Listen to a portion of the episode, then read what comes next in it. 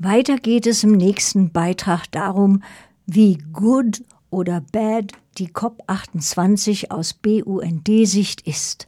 Es war diesmal keine Vertretung live vor Ort in Dubai, doch wurde die Konferenz intensiv verfolgt. Auf der Website des BUND Friends of the Earth Germany steht geschrieben, dass die 28. Weltklimakonferenz COP28 mit einem durchwachsenden Ergebnis zu Ende ging. Weiter heißt es, zwar wurden erstmals fossile Brennstoffe mit in das Ergebnis aufgenommen, was als historisch gelten kann, jedoch bleibt eine strikte 1,5 Grad Klimapolitik in weiter Ferne. Viele Schlupflöcher, Scheinlösungen und fehlende Finanzierung für eine Energiewende lassen die ärmeren Länder auch künftig im Stich. Im Interview mit Frau Susanne Scherbert erfahren Sie Näheres aus BUND-Sicht. Susanne Scherbert ist Leiterin internationale Klimapolitik beim BUND in Berlin. Kollegin Mara Mijolovic führte das Interview, das vor der Sendung aufgezeichnet wurde. Frau Scherbert, äh, Sie waren ja nicht in Dubai, aber hatten sicher Kontakt zu wem, der dort war. Wie war denn die Stimmung dort? Ja, generell haben wir eine sehr enge Zusammenarbeit so mit den deutschen oder auch internationalen Organisationen äh, von vor Ort. Von da habe ich das, glaube ich, ganz gut mitbekommen, auch wenn ich diesmal nicht damit dabei war. Es war so sehr unterschiedlich, irgendwie angefangene Skepsis, dann die ersten, der erste Tag euphorisch, äh, dann aber auch enttäuschend und man wusste gar nicht mehr, ob es überhaupt noch zum Ergebnis kommen würde.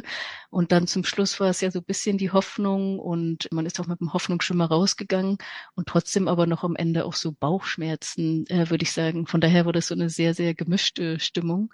Und die einen haben es ja, haben's befeiert, wie zum Beispiel die fossile Industrie, aber auch unterschiedliche Staaten. Aber andere ja, bangen eigentlich, besonders die Staaten aus dem globalen Süden, die bangen eigentlich weiter um ihr Leben und haben da nicht wirklich so Klimagerechtigkeit drin gesehen. Um vielleicht noch mal einen, einen Schritt zurückzugehen.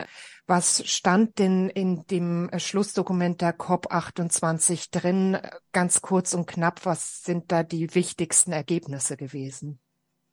So, was wir mit der Abschlusserklärung eigentlich mitnehmen, ist, ich fange mal mit dem, was wir nicht mitnehmen an, ist kein Ausstieg aus Kohle, Gas und Öl, sondern eher eine Abkehr von fossilen Energieträgern und besonders im Energiesektor.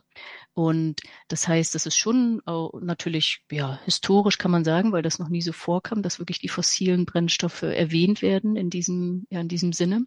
Aber äh, es wird nicht von einem gerechten oder finanzierten oder vollen Ausstieg aus den fossilen gesprochen. Was wir aber sehen, sind viele so, ja, ich sag mal sogenannte Schlupflöcher oder Scheinlösungen mit da drin. Atomkraft wird erwähnt und dann auch Technologien, die nicht wirklich für Emissionsminderung sorgen, wie zum Beispiel CCS, also das ist so die Abscheidung und Speicherung von Kohlenstoff oder Emissionsausgleich, so Offsetting auch genannt. Und vielleicht nicht zu vergessen ist dann Gas, ist auch noch ganz klar so als Übergangsbrennstoff benannt worden. Und was positiv ist vielleicht, was im Abschlussdokument drin steht, so das ist die, dass die globale Energiewende eigentlich, sagen wir mal, äh, eingeläutet wurde, weil dort drin steht, dass die Kapazität von erneuerbaren Energien auf der einen Seite zum Beispiel äh, verdreifacht werden soll und die Energieeffizienz äh, verdoppelt werden soll bis ungefähr 2030 steht da im Text drin.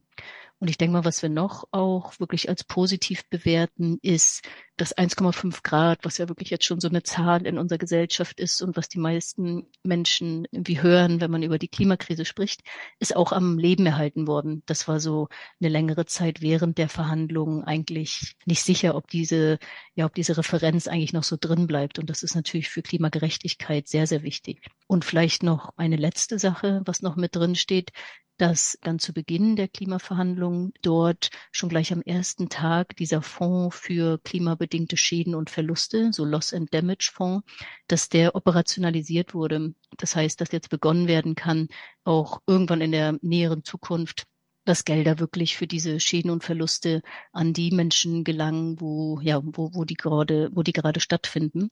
Und der, dort gibt es momentan 700 Millionen Dollar Zusagen was erstmal so, so ein Tropfen auf einen heißen Stein ist, aber was natürlich wirklich begrüßenswert ist, weil das jahrelang eine Forderung von Menschen im globalen Süden war und der jetzt wirklich umgesetzt wurde.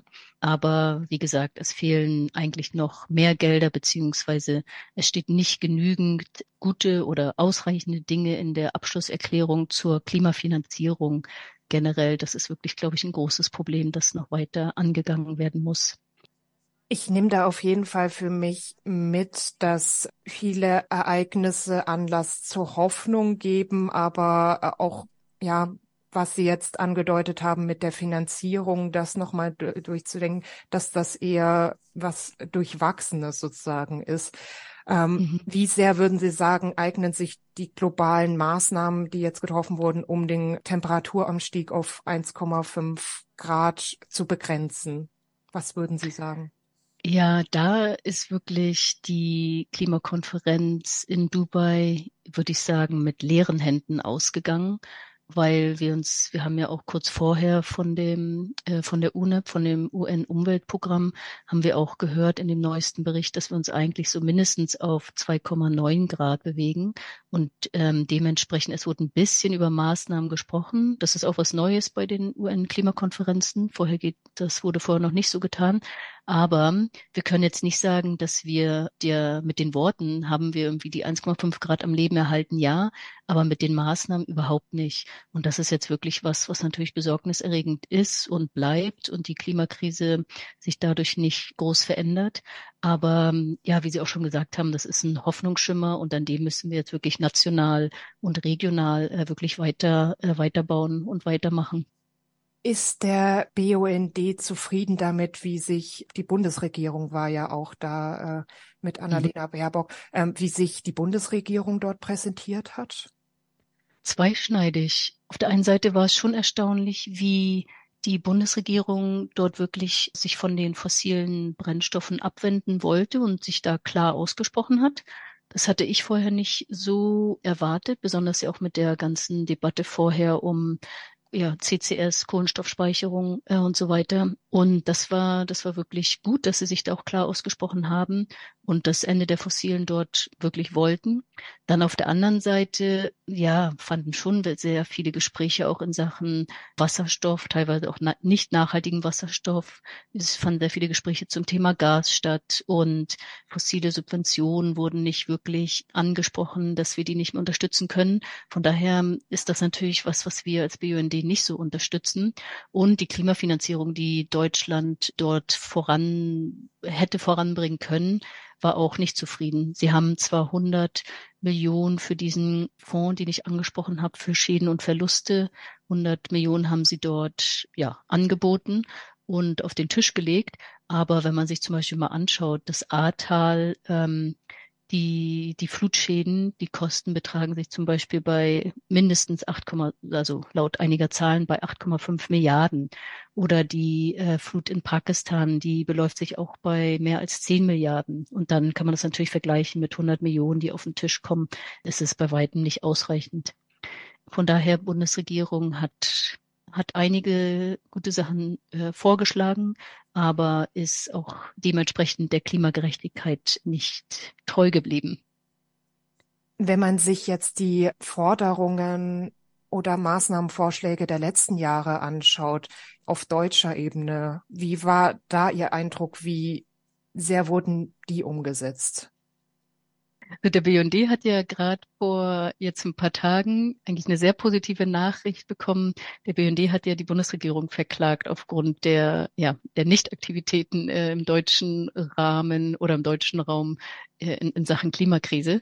Und äh, das Gericht hat da ja sehr klar entschieden, und irgendwie das Versagen der deutschen Bundesregierung als gesetzwidrig äh, eingestuft.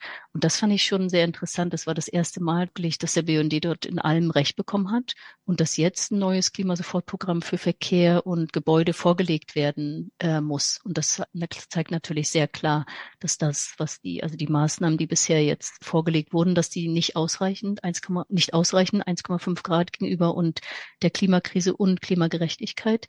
Und das heißt natürlich jetzt auch weiter was vorher noch nicht geschehen ist. Wirklich, die Bundesregierung muss weg vom Gas. Die Bundesregierung darf nicht in so Scheinlösungen wie CCS, Kohlenstoffspeicherung, Ablagerung investieren und äh, nicht in nicht nachhaltigen Wasserstoff und auch wirklich die fossilen Subventionen, wo noch sehr viele Gelder reingehen, dass die endlich beendet werden müssen, ist, glaube ich, auch sehr klar. Dementsprechend haben die Maßnahmen vorher oder bisher nicht ausgereicht, um auf einen 1,5 Grad äh, kom kompatiblen Pfad zu gelangen. Zum Schluss wird mich noch eine Frage interessieren. Sie haben ja die Leitung für internationale Klimapolitik beim BUND inne mhm. und da würde es mich interessieren, was nach einer solchen Konferenz bei Ihnen so auf dem Plan und auf der Agenda steht der einen Seite brauche ich, brauche ich erstmal Schlaf. Also das ist persönlich. so Klimaverhandlungen zu verfolgen und jetzt auch noch nicht von Dubai ist schon auch anstrengend und wirklich intensiv. Und ich, also das ist wirklich toll, auch wieder die unterschiedlichen Organisationen zusammenarbeiten, aber auch wirklich so Tag und Nacht. Aber das so auf der persönlichen Seite.